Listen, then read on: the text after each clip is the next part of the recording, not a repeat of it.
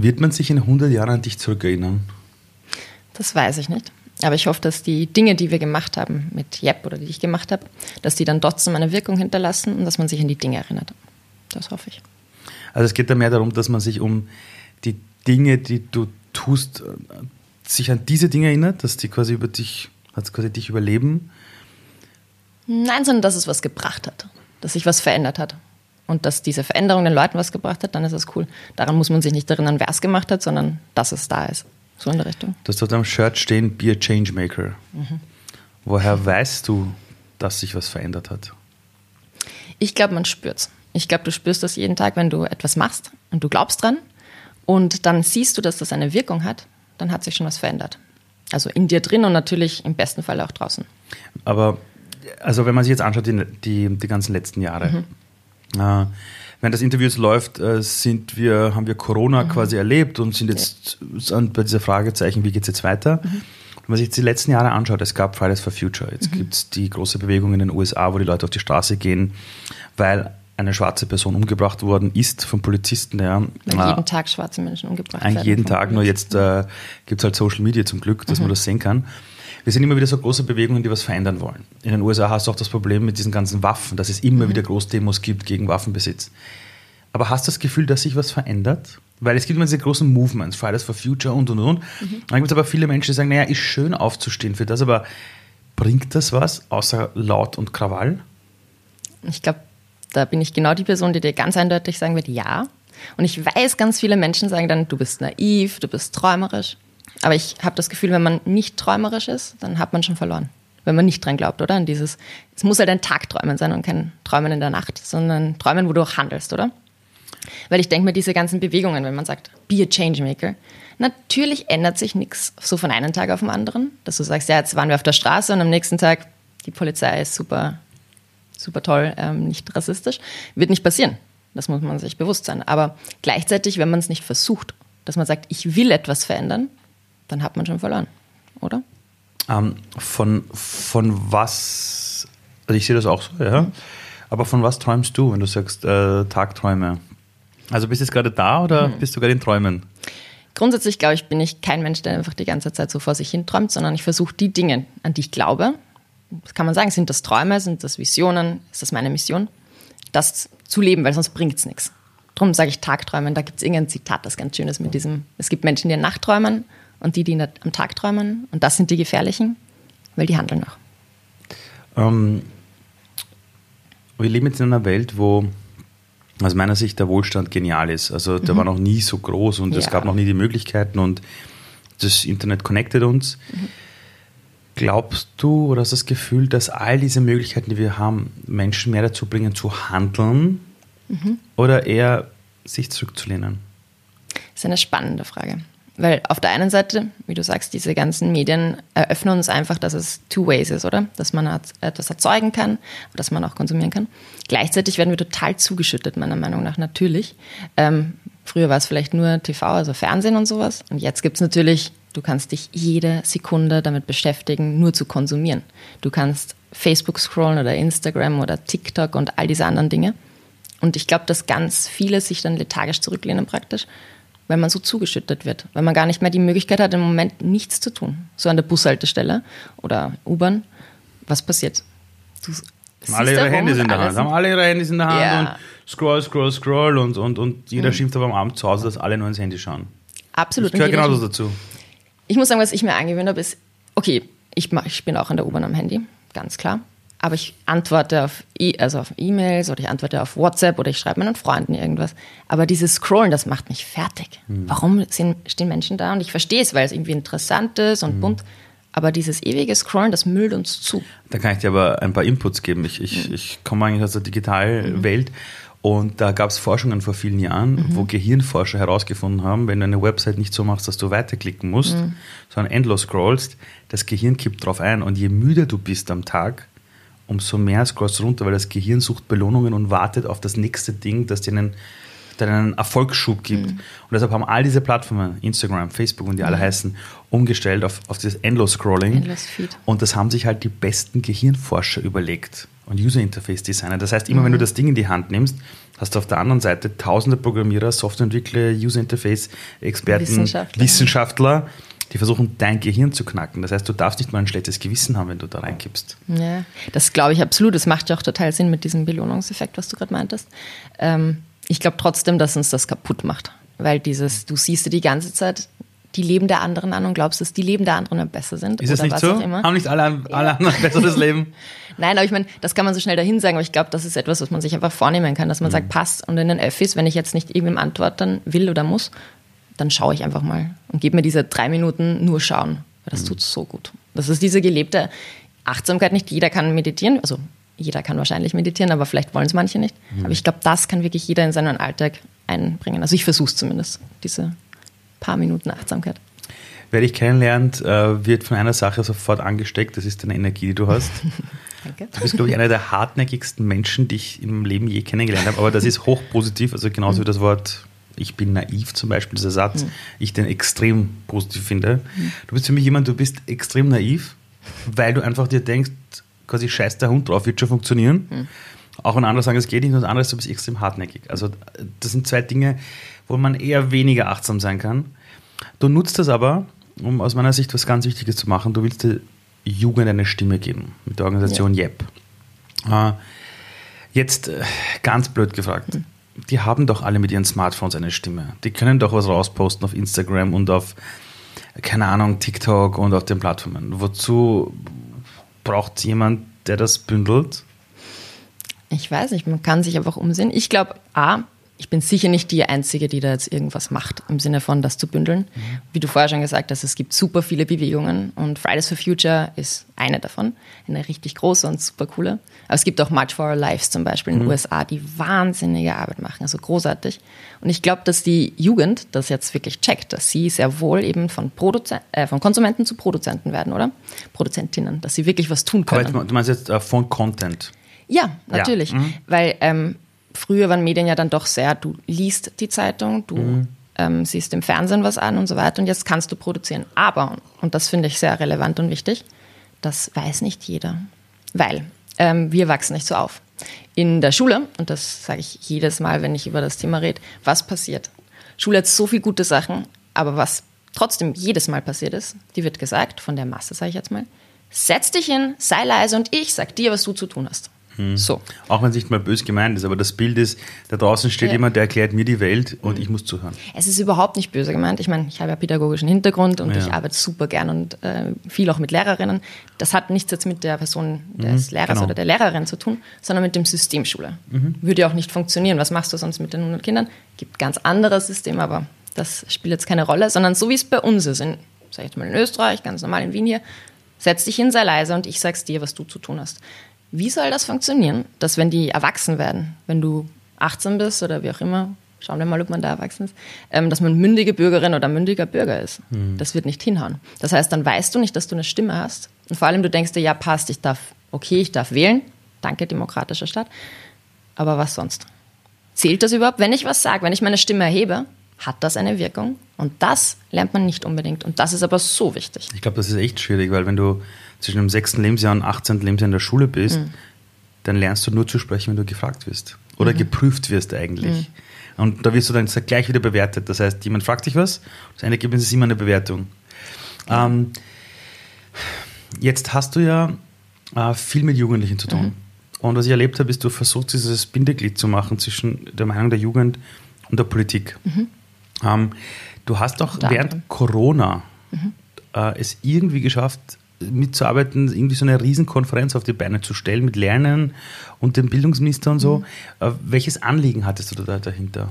Das war ganz einfach. Also mit YEP sind wir nicht nur ein Social Enterprise und eine gemeinnützige, unabhängige Organisation, sondern auch eine Community. Das heißt, wir haben sehr viele Jugendliche, junge Changemaker, ähm, die bei uns aktiv sind. Und mit denen machen wir halt ganz viele Sachen.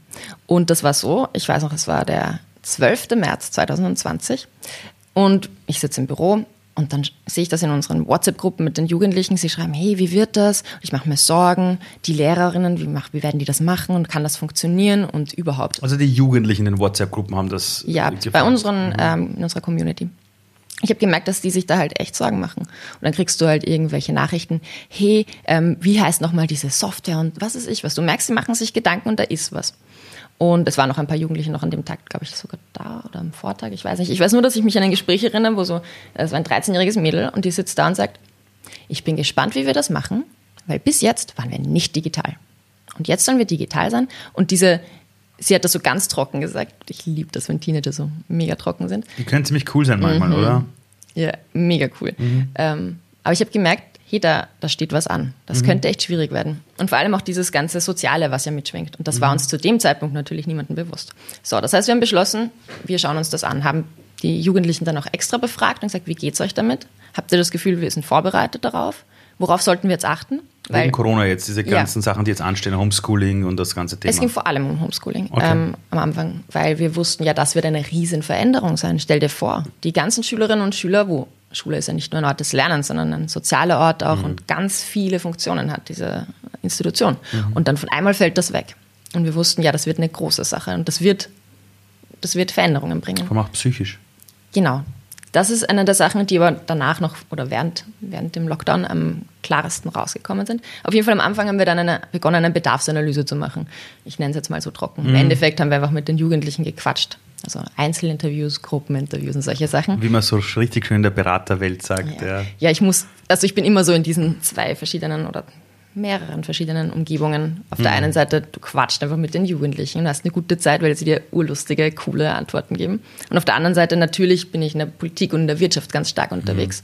Und dann ist man von einmal gar nicht mehr naiv, sondern dann hat man diese Begriffe natürlich, weil es das tägliche Ja, ja. Handwerkszeug ist. Ähm, genau, aber auf jeden Fall haben wir mit den Jugendlichen geschaut, was brauchen die? Weil die sind die Expertinnen und Experten ihrer Lebensrealität zu 100 Prozent. Das heißt, die Schülerinnen und Schüler, die wissen einfach ganz genau, wie rennt's ab. Wie ist es in ihrer Klasse? Wie ist es in ihrer Schule? Wie ist es vielleicht in Vereinen, bei ihren Freunden, in der Community, im Kretzel, wie man in Wien so sagt? Und darum ist ihre Meinung so wichtig. Und dann haben wir sie gefragt und dann nach einer Woche haben wir wieder geschaut, evaluiert und so weiter. Und spannend war, nach einer Woche haben wir dann auch begonnen, Lehrerinnen zu fragen, also Interviews zu führen mit Lehrerinnen, mit, ähm, wie man so schön sagt, verschiedensten Stakeholdern im Bereich, also die halt Schulnetzwerke leiten und solche Sachen, um rauszufinden, was brauchen die. Und daraus ist eine Art Bedarfsanalyse entstanden. Ähm, das war ein Paper, wo es einfach darum ging, liebe Leute, liebes Bildungsministerium, liebe Stiftungen, wenn ihr was machen wollt, um diese soziale Krise abzuwehren und die Jugendlichen, die Schülerinnen und Schüler, das ist ja die direkte Zielgruppe, zu unterstützen bei diesem Home Learning, bei dieser krassen Veränderung, weil das ist eine Zäsur, das muss man so sagen, ähm, dann hört doch drauf, was die wollen, was die brauchen. Und das war einfach so ein, ich weiß nicht, paarseitiges Paper, wo drin stand, das ist das, was sie jetzt gerade fühlen. So ist das ähm, entstanden, das haben wir begleitet und das bräuchten sie jetzt gerade. Und dann haben wir auch ähm, Pro also Projektvorschläge gemacht und haben Unterstützungserklärungen gesammelt, also einfach gefragt, hey, würdet ihr das machen an euren Schulen? In dem Fall die Direktionen und so weiter. Da hatten wir 300 Di- ähm, Schulen, die praktisch da mitmachen würden. Und dann natürlich war das Bildungsministerium, fand das auch nicht so schlecht. Genau. Und mit den Jugendlichen, weil du gefragt hast, wir haben dann, wir haben ja einen Changemaker Space normalerweise. Das ist so eine Art Coworking Space oder Treffpunkt für Jugendliche.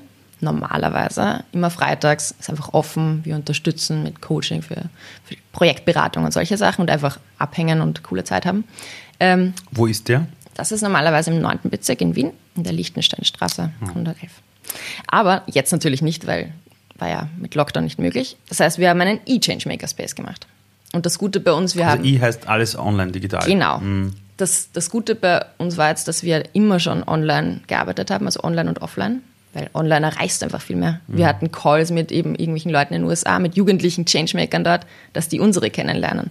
Oder dass du verschiedenste Leute in Österreich verbindest oder mit, keine Ahnung, Barcelona. Und es ist einfach schön, mit online zu arbeiten. Und das war jetzt praktisch natürlich, weil wir diese ganzen E-Partizipationstechniken natürlich sehr gut beherrschen. Das heißt, wir haben Barcamps auf die Beine gestellt, also Online-Barcamps, ähm, verschiedenste Workshops, Co-Creation-Sessions, alles mögliche und online. Und das war halt urlustig für uns. Das heißt, wir haben mit den Jugendlichen dreimal die Woche im Endeffekt einen Check-up-Call gehabt. Da gab es am Montag den Power Start, damit sie die Woche für sich planen und sich austauschen. Immer mittwochs haben wir ähm, gemütliche Coffee Time gemacht. Die englischen Wörter kommen von Ihnen. I'm sorry. Von den Jugendlichen. Sie lieben das. Excellent. Ja, halt ganz normal, oder wie man halt so. Ja. Ja. Das war halt immer Mittwochs und am Freitag hatten wir immer den E-Changemaker Space, wo es auch ähm, Workshops gab, die sie sich wünschen, also unsere klassischen äh, Create Your Own Education Workshops, wo sich Jugendliche was wünschen dürfen, was sie gerne lernen würden. Da war zum Beispiel dann wieder Mentaltraining ganz krass. Wie gehe ich damit um jetzt? Also gerade? wirklich für Jugendliche ein Training, wie Ja. gehe ich mental mit meinen Emotionen um zum Beispiel. Ja, das hatten wir schon mal. Wow. Da ging es aber generell einfach, ja, dass man lernt, wie kann man äh, sich mental stärken, weil man trainiert ja auch körperlich und macht Sport und sowas. Und das braucht man mental auch. Für Selbstbewusstsein wäre es so gut, wenn man das in der Schule hätte. Und jetzt haben sie sich das gewünscht, weil Create Your Education, ähm, für wie gehe ich in Corona damit um, also bei Lockdown. Weil auf der einen Seite Selbstorganisation, also das war jetzt auch der Output von dieser ganzen Bedarfsanalyse, das fehlt ihnen, das, haben sie, das lernt man in der Schule ja nicht. Dieses Das lernst du Selbstmanagement, niemals im Leben, außer ja. vom Leben, ja. Genau, du musst es machen. Aber wie schön ist es, wenn da wer ist, der dir sagt, hey, weißt du was? Es tut voll gut, wenn du, was weiß ich, dir einen Plan schreibst, wenn du reflektierst und diese ganzen kleinen Sachen. Und vor allem bei diesem Mentaltraining, das war ja nicht nur ein mach das so, erstens, zweitens, drittens, sondern das war ein Austausch. Da ging es ganz stark um Training eben. Und das war voll schön, das haben sie, glaube ich, zwei, dreimal dann sogar gehabt, weil sie es sich gewünscht haben. Genau, so das war, war so unser Programm. Wir haben das jede Woche gemacht. Und mit diesen ganzen Ergebnissen, die du trotzdem kriegst, weil du ständig Feedback kriegst, weil wir sie begleiten, haben wir natürlich eine sehr gute partizipative, ähm, einen partizipativen Prozess geleitet, der halt wirklich zu einem Paper führt am Schluss jetzt. Also nach zwei Monaten, nach acht Wochen haben wir jetzt einen, äh, einen Bericht rausgebracht. Den JEP-Jugendbericht. Hashtag Weiterlernen in Ausnahmezeiten. Was können Erwachsene davon lernen?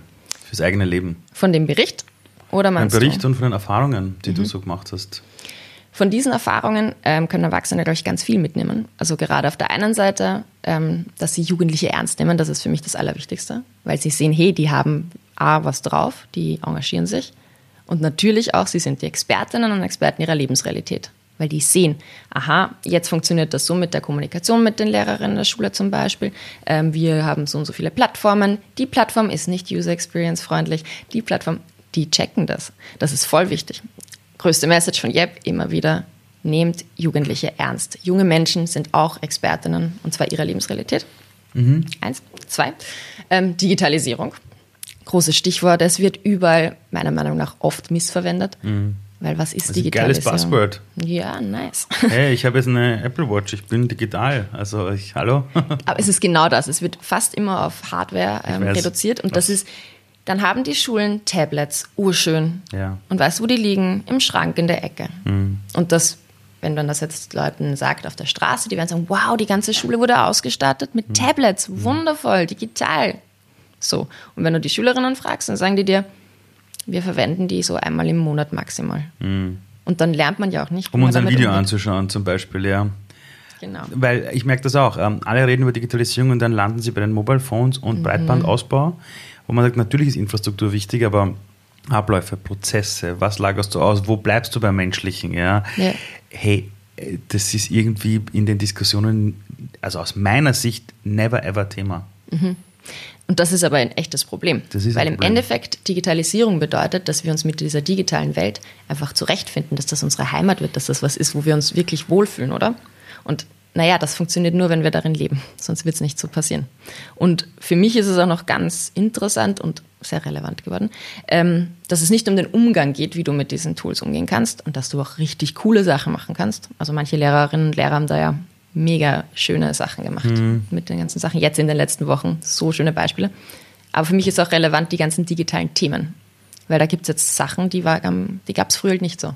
Wie zum Beispiel Fake News.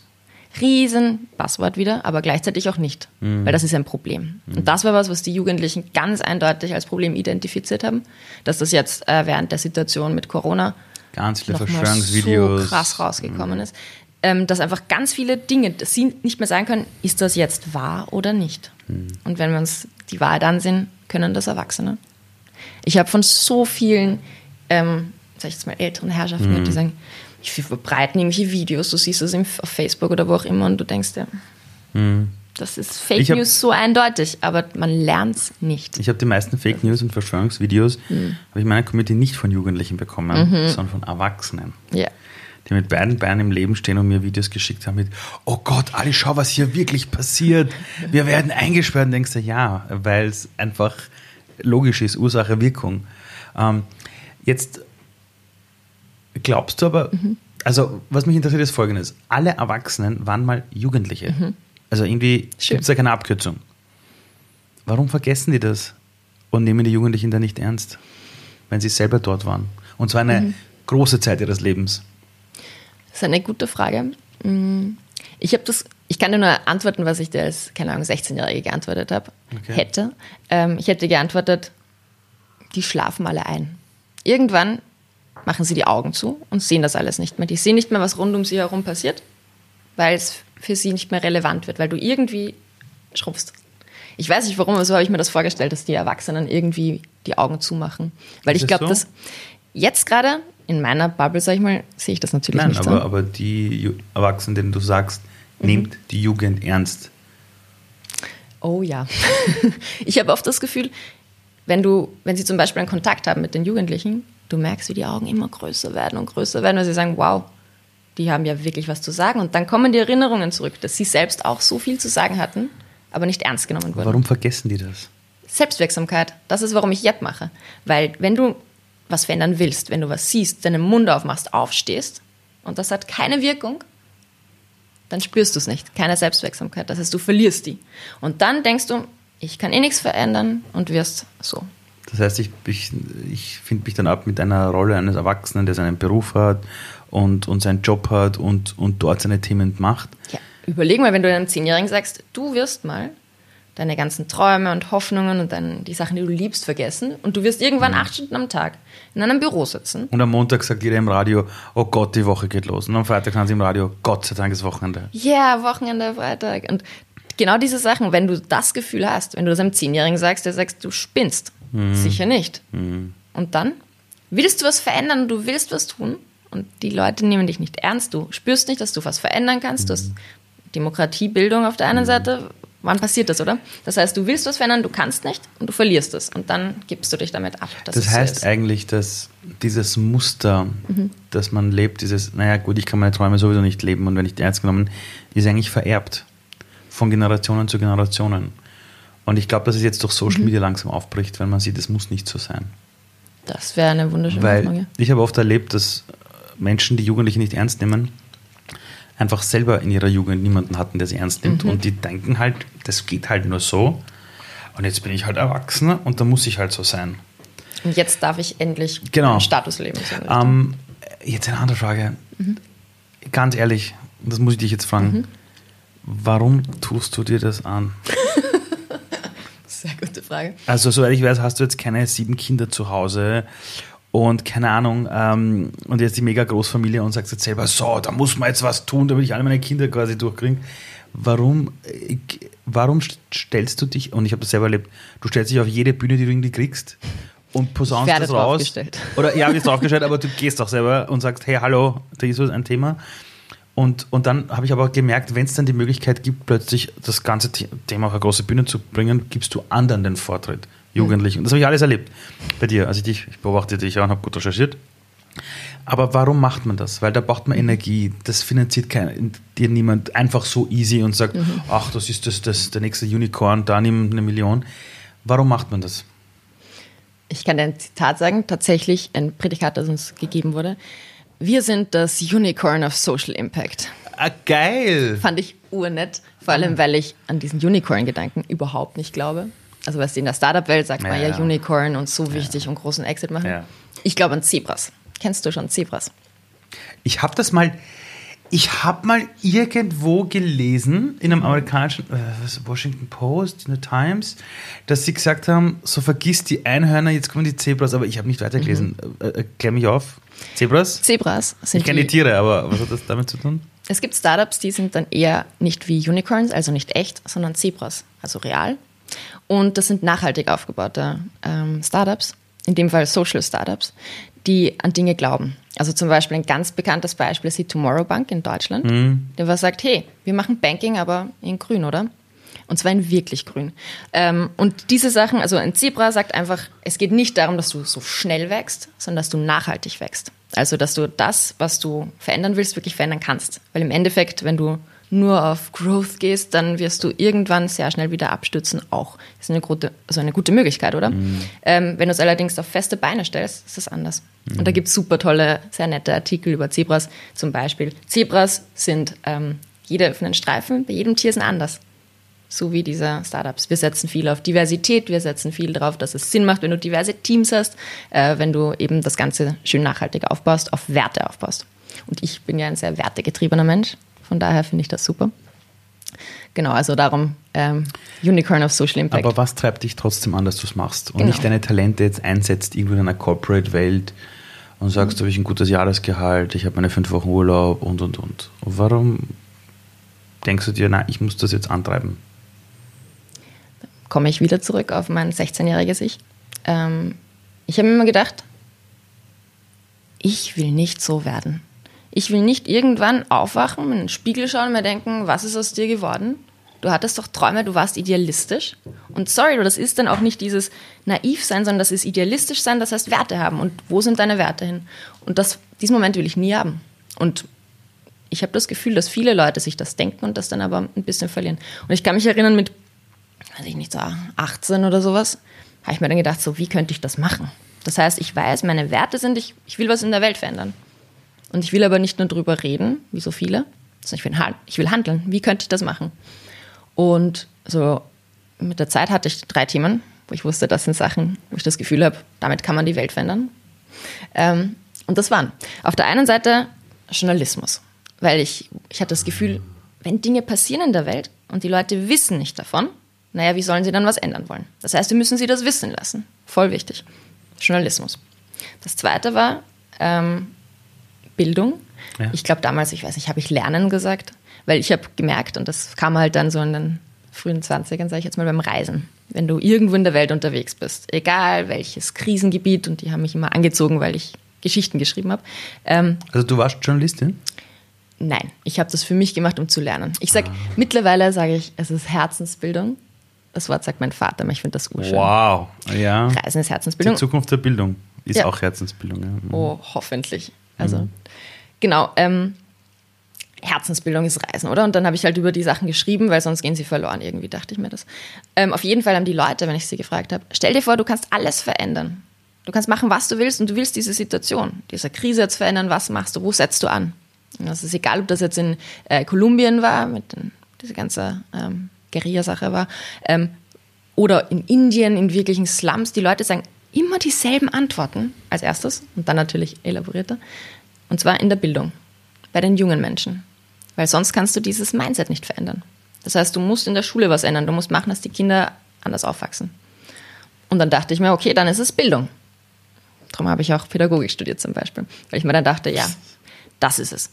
Nur dann habe ich sehr schnell gemerkt, ähm, wenn man so ein bisschen, ähm, wenn man hier so ein bisschen, also ein bisschen real, äh, rebellisch, dann macht Schule nicht so gut Sinn. Absolut nicht. dann ist es ein bisschen schwierig. Aber Bildung ist ja viel mehr als Schule. Und darum war Bildung für mich immer ein Thema, das mir sehr wichtig ist und sehr am Herzen liegt.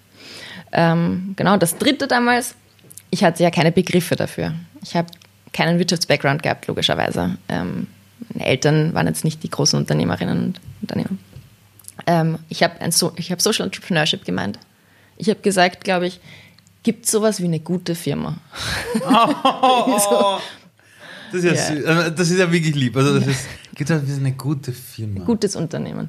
Ein gutes Unternehmen. Weil ich mir gedacht habe, die haben, also habe ich früh gecheckt, ja, passt, Unternehmen haben viel Macht, Corporates, aber warum setzen die das nicht für was Gutes an? Und das war halt der Gedanke. Und naja, auf dem Weg bin ich auch ehrlich gesagt so geblieben. Natürlich immer ganz verschiedene Sachen. Der gemacht, Journalismus, Bildung, Social Entrepreneurship. ja. Ähm, Geschichten erzählen. Das erste ist Journalismus, man kann auch sagen Storytelling oder die Geschichten, die man sonst nicht sieht, erzählen. Das ähm, du hast aber erzählt, das war dein 16-jähriges Ich, hat gesagt, ich möchte nicht so werden, dass ich irgendwann sage, wo sind meine Träume, wo sind meine Ideale, Werte, meine- Ideale. Ja. Und dann hast du aber erwähnt, dass das viele haben, also eigentlich alle, auch alle Jungen, nur dann hast du gesagt, dass es bei manchen dann weg ist. Warum nicht bei dir? Was ist passiert, dass es dir nicht weggenommen wurde oder dich nicht verlassen hat? Was ist der Unterschied bei dir und ganz vielen anderen, die von ihrem innersten Weg abgekommen sind? Ich kann nur sagen, ich glaube, das ist mal wieder das, dass Menschen an dich glauben. Das ist schön. Ähm, ich glaube wirklich, dass das alle haben, aber ich weiß, was ich mitbekommen habe und da bin ich unendlich dankbar. Von den Eltern jetzt oder? oder? Meine Eltern haben mir Werte mitgegeben. Und das ist, wir hatten, weißt du, ich komme aus einer Familie, wir hatten kein Geld zu Hause. Es war wirklich immer jeden Euro umdrehen. Aber mir hat nie was gefehlt. Mhm. Und das viel, viel wertvollere, das Wertvollste, was ich in meinem Leben habe, sind, glaube ich, wahrscheinlich diese Werte. Dass man mhm. an das glaubt, dass man sagt, hey, und es ist wichtiger, anderen zu helfen. Also dieses ganze humanistische Menschenrecht und sowas. Das war bei uns ganz klar einfach im Zentrum. Und das habe ich mir schon mitgenommen, das ist es sicher. Und dann ähm, tatsächlich Selbstwirksamkeitserfahrungen, wie ich das heute nennen würde. Ähm, damals habe ich einfach gesagt, wow, ich merke das, wenn ich meinen verrückten Kopf machen lasse und daran glaube, dass sich was verändert. Und das waren halt Erfahrungen, ähm, verschiedenste Sachen. Ich habe mir Kopf, also ich habe mir immer viele Dinge in den Kopf gesetzt und dann halt einfach geschaut, funktioniert das oder wie ist das. Und ich weiß noch ähm, eine Erfahrung in der Schulzeit. Mich hat das so geärgert, dass wir immer nur hören, wie schlecht die Welt ist und was alles falsch läuft, aber nicht, wie wir es verändern können. Also immer draufhauen und kritisieren, ja. aber kein Alternativprogramm dazu anbieten. Ja, du hörst, mhm. es, gab, es gab Kriege, es gibt Kriege.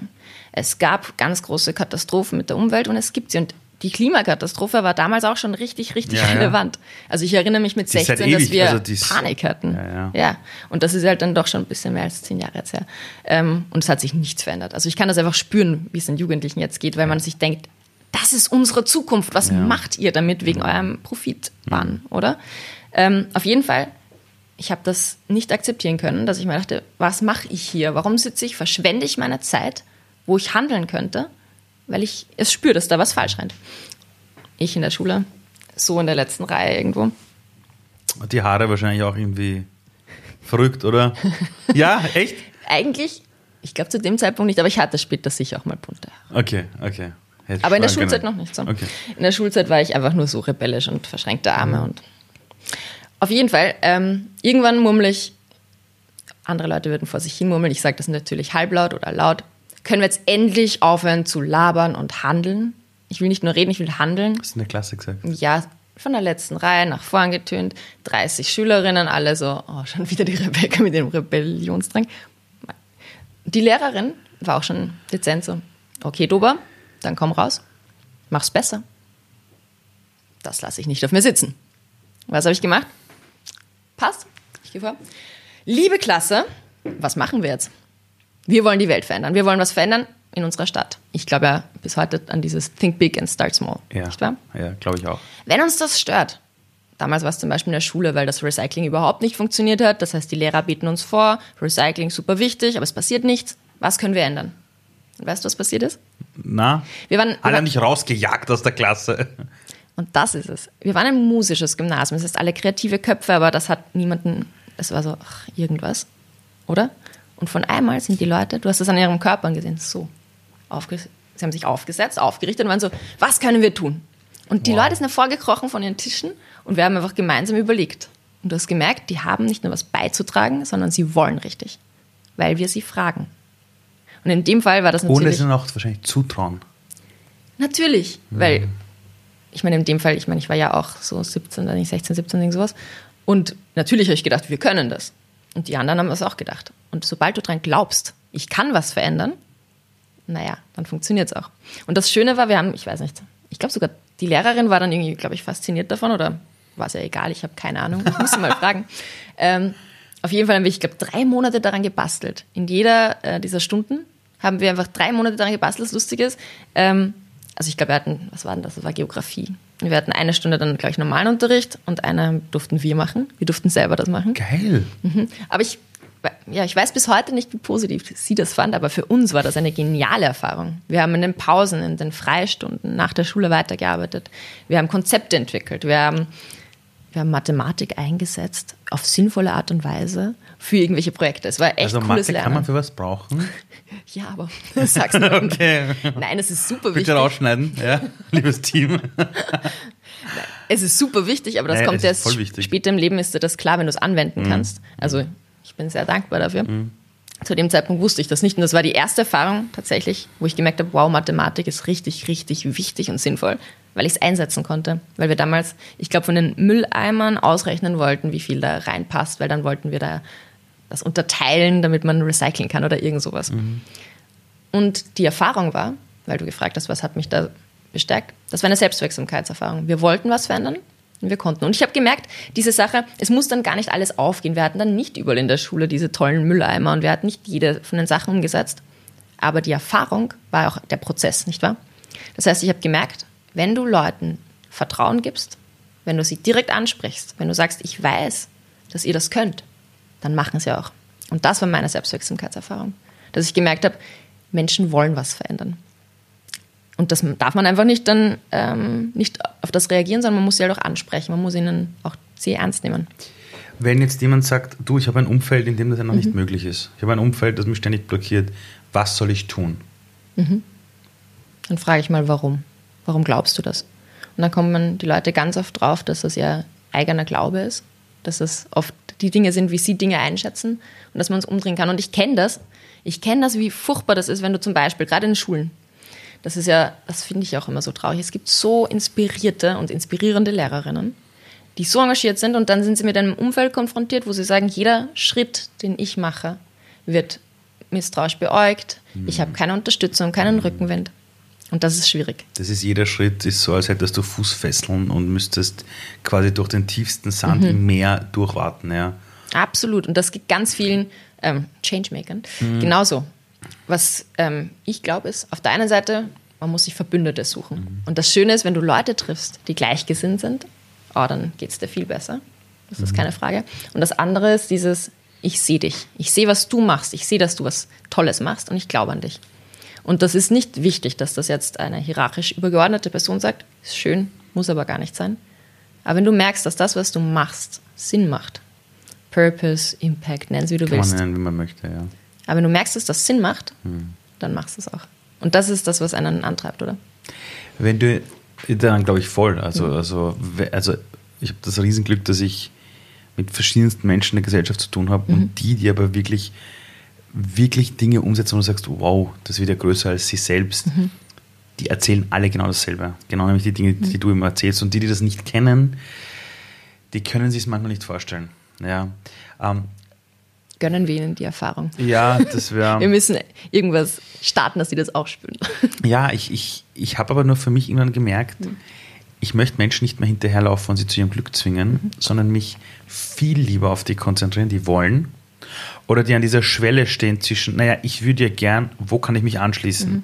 Da habe ich einfach gemerkt, wenn du dorthin gehst, wo diese Low-Hanging Fruits sind, mhm. ist eine größere Dynamik, als wenn du ständig versuchst, Menschen zu verändern oder mhm. auch Systeme zu verändern. Einer der, der größten Fehler, die ich in meinem Leben gemacht habe, ich habe versucht, Menschen zu ändern und Systeme zu verändern, die keinen Bock drauf hatten. Und als ich begonnen habe, mich aber mit denen zu umgeben, die wollen, das sind Dinge passiert, die geil sind, ja. Mhm. Was mich aber jetzt bei dir interessiert ist, ähm, du hast von deinem 16-jährigen Ich gesprochen, mhm. aber ich gehe mal ein bisschen zurück, so mhm. acht, neun, zehn Jahre alt. Was wolltest du als Kind werden? Oder wenn du an die Zukunft so gedacht hast, was du mal später machst, hast du da irgendwelche Träume, Bilder mhm. gehabt? Ich glaube, meine, also meine Eltern erzählen immer die Geschichte, dass ich lange bevor ich lesen konnte, also ich glaube mit drei, das alles, was ich gesagt habe, wenn ich mich gefragt wurde, ich will Bücher schreiben warum auch immer. Ich glaube, dieses Schreiben hat mich immer sehr fasziniert.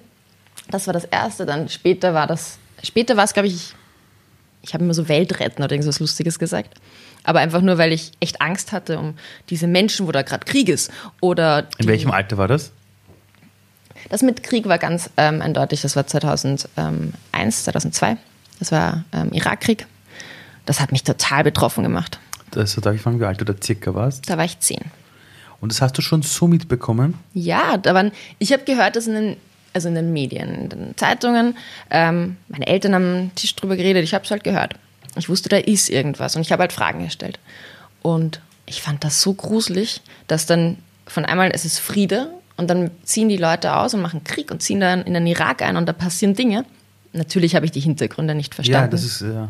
Ich kann mich erinnern, dass ich ein bisschen später dann rausgefunden habe, da geht es um Öl und dann war ich, ich war so betroffen, ich habe mich so betrogen gefühlt von der ganzen Welt, so dieses, wie dumm sind Erwachsene eigentlich. Ja, mir ging es genauso, als ich erfahren ja. habe, wegen was Kriege wirklich geführt mhm. werden, habe ich mir gedacht, aus das Spiel, ich will einfach nicht. Das ist, ist lächerlich. Man fühlt sich betrogen, oder? Ja, Man denkt sich, das gibt's doch nicht, dass die Erwachsenen uns immer sagen, gib dein Bestes, sei ein guter Mensch und mhm. so weiter. Und dann mhm. machen sie so viel Blödsinn. Mhm. Die, ich glaube, dieses Gefühl treibt mich auch ganz mhm. stark an. Ich will Kindern einfach das auch zeigen, dass es nicht so sein muss. Ähm, genau, aber damals war ich sehr betroffen von dem. ähm, dass da Kinder jetzt ihre Familien verlieren, dass da andere Kinder, so wie ich jetzt von einmal keinen Papa und keine Mama vielleicht mehr haben wegen Krieg. Und ich weiß noch, ich, ich habe mir gedacht, ich schreibe einfach dem Präsidenten, weil schreiben mag ich. Und dann habe ich einfach dem Bush einen Brief geschrieben. Du hast dem amerikanischen Präsidenten einen Brief geschrieben. Ja. Ich habe mir halt, ich weiß nicht, wie gesagt, ich bilde mir Dinge. Ich habe mir dann gedacht, naja, ich schreibe dem einfach, weil das ist eine wahre Sache. Hallo, und Wahrheit ist schön, oder? Aus Also, Österreich, mein Name ist Rebecca und bitte hör auf. so in die Richtung. Und dann, ähm, meine, also meine Eltern fanden das, glaube ich, ganz herzig und gesagt, naja, dann zeig's doch mal den anderen Kindern, vielleicht finden die das auch nett. Und dann habe ich das gemacht, das war, ohne es zu wissen, meine erste Petition. Also mit zehn oder elf habe ich das erste Mal versucht, die Welt zu retten. Ähm, und dann haben die Kinder das unterschrieben, weil die waren dann so, was wirklich? In der Schule? Ja, ja. Das ist voll krass. Meine Englischlehrerin war ursüß und die fand das ganz toll. Die hat das dann mit mir auf Englisch übersetzt, weil mit 10, 11 kann man halt kein Englisch ähm, oder wenig. Und dann haben die Kinder das unterschrieben und ich weiß noch, oh, ich, vor Leuten reden war ganz schwierig. Ich war super schüchtern, muss man sagen, im Alter. Also, hm? Wer nicht? Aber, ja. Ja, naja, ja. es gab schon noch laute Kinder. Okay, Ein bisschen okay. lautere. Aber auf jeden Fall weil, musste man dann in die anderen Klassen gehen und da auch fragen, wir schreiben einen Brief an den Präsidenten und wir wollen keinen Krieg. Wenn ihr das auch nicht wollt, dann unterschreibt. Und dann haben wir das halt vorgelesen. Und das war so, also im Nachhinein denke ich mal mega süß. Das ist der Wahnsinn. Damals war das ganz aufregend. Ähm, ja, Waren deine Eltern Rebellen oder Rebellinnen? Ich meine, woher kam Gar dieses, nicht. dieses, dieses, das geht so nicht, ich mache was. Da, ich meine, ich meine, hast du, ich meine, das, das, ich, ich glaube, ich habe einen starken Sinn für Gerechtigkeit und Empathie. Das sage ich immer. Das sind so Sachen, die kriegt man dann halt irgendwie schon mit. Ja. Und wenn du dann spürst, und ich konnte mir mal sehr gut vorstellen, wie sich's anfühlen muss. Also so, oder ich habe mir eingebildet, ich könnte es mir gut vorstellen, natürlich konnte ich das nicht. Was wäre, wenn meine Eltern weggehen müssten und in den Krieg, Krieg ziehen. Was wäre, wenn ich kein Haus mehr hatte, wenn meine, äh, meine Schwester vom Krieg bedroht ist? Das hat mich betroffen gemacht. hart, ja. Ich glaube ja dran und das ist, warum auch, auch Theater so liebe. Über Emotionen funktioniert so viel, wenn nicht alles. Wenn du Menschen einfach zeigst, hey, da geht's um was. Das ist Empathie im Endeffekt. Gelebte Empathie und das muss man aber auch, das muss man auch kultivieren und lernen irgendwo. Weil das, man, nicht jeder kann das Glück haben, dass er das irgendwie mit Werten mitbekommt. Wenn du jetzt ein bisschen so in die Zukunft blickst, ähm, ich meine, wenn man so, so sich einsetzt, so wie du, dann hat man ja ein Bild von einer Zukunft. Dann arbeitet man ja für eine Vision, die so groß ist, dass man sich denkt, das ist es wert, aufzustehen. Wie sieht denn dieses Bild aus von, von, von der Welt, an der du arbeitest oder für die du arbeitest? Okay, ich gebe dir zuerst die Version, die ich jetzt Erwachsenen geben würde und dann Okay, Dann die bitte. Version, die viel leichter ist. Ähm, okay, ich glaube ganz stark an Menschenrechte. Ich glaube, wenn die Menschenrechte ähm, implementiert sind, dann ist es eine Welt, eine schöne Welt. Und zwar die, die wir schon haben, die Menschenrechte, Ja, ich die man glaube nachlesen kann überall. Ich glaub wirklich daran, dass die ein gutes, ähm, ein gutes Werk sind. Mhm. Allerdings natürlich kann man es auch ganz, man kann es auch ganz anders formulieren. Ich glaube ganz stark an dieses, ähm, was, also die goldene Regel, oder? Dass du versuchst, andere so zu behandeln, wie du auch gern Mhm. behandelt werden willst. Ich glaube ganz stark an Sapere Aude. Ich glaube ganz stark an all diese Konzepte. was, an was? Sapere Aude, Kant. Trau dich zu wissen, Mün Mündigkeit. Ich glaube, eine Welt. Erklärst du das kurz, was das bedeutet? Okay. Ähm, Sapere Aude. Kenne ich nicht. Traue dich äh, zu wissen, traue dich zu, also da geht es um Mündigkeit, sagen wir mal so. Einfach darum, dass du eine mündige Bürgerin, mündiger Bürger bist. Und ich glaube, wenn alle so sind, dann wäre es eine gute Und Welt. das kommt von Kant, oder? Ich führe es immer, ich glaube sehr stark an diese Werte von Kant. Darum sage ich ja, wenn ich Erwachsenen das erzählen würde, dann würde ich das vermutlich Dann beginnst sagen. du Immanuel Kant zu zitieren und sagen, aufgrund seiner Nein, Lehren. Okay. Brauche ich nicht. Aber das sind einfach Sachen, die ich mir vom Studium wahrscheinlich noch mitgenommen habe, die ich schön finde. Da geht es um was, was ich einfach, an was Mhm. ich glaube. Aber ich glaube, eine Welt wäre gut, wenn Menschen mündig sind. Mündige Mhm. Bürgerinnen und Bürger. Weil wenn jeder spürt, ich habe die Verantwortung über die Welt auch und dann man die dann Mhm. Und auch die trägt. eigene Stimme nutzt, ja. Genau. Also das wäre das Schöne. Ähm, und wie gesagt, implementierte Menschenrechte. Die andere Antwort wäre einfach, ich möchte eine gute Welt für alle. Fertig. Und das ist nicht, weil ich sie Kindern gebe, sondern weil Kinder das auch so sagen würden. Beziehungsweise weil sie es so sagen. Wir haben ganz viele Schulworkshops. Ich mache seit ich weiß nicht wie vielen Jahren. Ich liebe das. Projektwochen und Schulworkshops. Und wenn du die Kinder fragst, ja, was wollt ihr? Eine gute Welt. Für alle. Und das ist so schön. So, in der es auch ganz viele gute Unternehmen gibt. Mhm. Das Interessante ist, das habe ich bei meinen Reisen auf der ganzen Welt mitbekommen, Menschen wollen alle dasselbe, wenn du mit ihnen unter vier Augen sprichst. Sie wollen ja. einfach ein gutes Leben. Ja.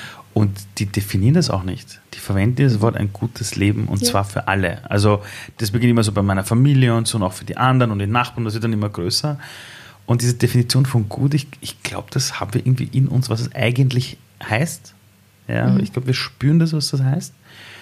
Ähm, und, und ich merke, dass es alle Menschen wollen, nur zeitgleich sagen auch alle, wir müssen trotzdem dafür kämpfen, dass wir da hinkommen. Mhm. Welche Generation von uns würden das erleben? Die Enkel, Urenkel, Ur-Ur-Urenkel. Wenn es die sind, die dann am, oben am Mars sind? schöne, schöne Vorstellung. Ähm, das hoffe ich doch nicht. Also, hoffe, also glaubst du, wir kommen da wirklich hin oder glaubst du, ist die Welt eigentlich so ein Wickelwagel zwischen das Positives passiert und dann gibt es wieder was Ausgleichendes und auf jeden Fall ist es immer ein Up und ein Down und ein Up. Und es passiert irgendwas Wunderschönes und eine neue Bewegung, dann wieder was Furchtbares. Komm, das haben wir jetzt bei Corona perfekt gesehen. Oder mhm. auf der einen Seite furchtbar und dann gibt es aber dann doch wieder die Leute, wo du es nicht gedacht hast, die dann von einmal extrem toll sich um ihre Nachbarinnen kümmern, mhm. die Briefe schreiben, die einfach sich einsetzen, oder? Mhm. Oder Black Lives Matter. Mhm. Es passieren furchtbare Sachen jeden Tag. Und dann ist irgendwas und von einmal nicht von einmal, sondern die gibt es ja die ganze Zeit, das ist das Schöne mhm. daran, ähm, stehen die Leute auf und setzen sich ein und dann sind in Wien von einmal 50.000 Menschen auf der Straße. Und das ist schön. Mhm. Das heißt, aus dunklen Dingen passieren auch helle. Und das glaube ich ganz stark. Welche Generation das erlebt, ist eine sehr spannende Frage. Ich kann nicht in die Zukunft blicken, aber ich glaube an ein Konzept, das heißt Journey of Becoming. Ist wieder Erwachsene. Jetzt lernen wir schon wieder was erzählen. So großartig. Ähm, nein, das ist genau das, was es aussagt. Wir sind auf einer Reise, oder? Wo man wird. Dieses Becoming, ich weiß nicht mal, wie man das gut übersetzen kann. Ja, wird, das oder? ist Werden, das ist sich entwickeln. Ja. Und diese, wenn du, wenn man es als Reise ansieht, als Journey, hm. dann ist es doch auch ähm, okay, dass wir nicht sagen können, es ist da zu Ende und bei der Generation, sondern in jedem Leben selbst, oder? Das heißt, du erlebst das hoffentlich in deinem Leben auch und du kannst es, du kannst dich dafür einsetzen, dass du es erlebst, dass du spürst, hey, und ich habe mich jetzt eingesetzt für eine gute Welt für alle. Und dann siehst du dies, also diese Sachen auch und diese mhm. Momente und erlebst die. Und ja. Jetzt gehe ich nochmal zurück zu meiner Frage am Anfang, mhm. aber ein bisschen anders vielleicht. In 100 Jahren wird es uns beide aus medizinischer Sicht wahrscheinlich nicht mehr geben. Ja. Also wahrscheinlich. Also ich möchte jetzt kein Typ werden, der sagt, ich will ewig leben. Ja. Mhm. Ähm, jetzt, wenn dann die Menschen irgendwann, die treffen sich beim Grabstein, wo auch immer, und sie reden über dich. So, ah, was, du hast die auch gekannt und so, und die quatschen über dich. Was werden sie sich von dir erzählen gegenseitig? Also was wird hängen geblieben sein? Was sind so die Dinge, die man erzählt? Sag mal, ah, ja, na, das war ja die, die das, das gemacht hat. Die hat das Gefühl bei mir hinterlassen. Und welche Dinge sind es, die du hinterlässt bei den Leuten so? Was wird man sich von dir erzählen? Welche Gefühle wirst du den Leuten hinterlassen? Was ist das? Und was man sich gerne erinnern wird? Ich meine, keine Ahnung, ich, ich bin 28 ja, Jahre alt derzeit. Kannst. Nein, nein, eh. Aber ich sage mal, ich weiß nicht, was ich noch äh, in meinem Leben so machen werde. Ja. Aber ähm, du hast was Wichtiges gesagt vorher. Was ich schon glaube, ist, ähm, es, geht nicht, es geht ja nicht darum, nur was du gemacht hast oder was die Leute gesehen haben oder gehört haben, sondern wie sie dich fühlen gemacht haben. Mhm. Und da glaube ich, wie gesagt, ganz stark an dieses Uplifting. Ich glaube, es geht darum, was wir hinterlassen äh, ist das, was sich in die Menschen hineinverwoben hat irgendwo. Und dieses Gefühl ist einfach dieses to encourage, empower and enable people. Das heißt, das du warst ganz jemand, stark. der Ermutigung. Ermutigt hat. Ja. Das würde ich mir voll wünschen. Das wäre so ein Lebenstraum, dass ich sage, ich bin jemand, wo sich die Leute daran erinnern, die hat an mich geglaubt. Das fand ich schön. schön. Ja. Jetzt stell dir vor, dieses Mikrofon mhm. erreicht gerade alle Haushalte der Welt, mhm. bis in die Wüste Gobi. Und alle Leute sind gerade gleichzeitig wach. Das okay. heißt, unabhängig von Zeitzonen, mhm. alle sind gerade wach. Die 99-jährige Oma, das vierjährige Kind da haben. Und alle reden jetzt plötzlich Deutsch. Und sie verstehen oh, dich. Sind jetzt gerade wach, sitzen vor den Radios oder vor dem Fernseher oder vor YouTube und schauen zu. Und du hast jetzt die Möglichkeit, eine Sache der Welt zu sagen, die jeder hören sollte, wissen sollte, an die man denken sollte. Du hast quasi deine 15 bis 30 Sekunden oder 60 Sekunden auf weiß nicht, Worldwide Fame. Und alle hören dir zu und sagen, okay, was sagt sie uns jetzt? Was würdest du der Welt sagen? Ins Mikrofon, das wäre geil. Mhm. Ich denke kurz noch nach. Okay, ähm, auf Deutsch. Ja. Jeder ist Lehrer und jeder ist Schüler gleichzeitig. Bedenkt das immer und vergesst das nie, dass ihr immer für irgendjemanden gerade Lehrerin seid und dass ihr von irgendwem was lernen könnt. Eins, und zwar deine Stimme zählt. Komplett egal, wenn du nichts veränderst, dann verändert sich nichts. Das heißt, tu was. Und du kannst jeden Tag die Augen aufmachen und sagen, heute ist ein neuer Tag und heute verändere ich was. Es ist jeden Tag die neue Chance. Sogar weniger als 30 Sekunden. vielen, vielen Dank.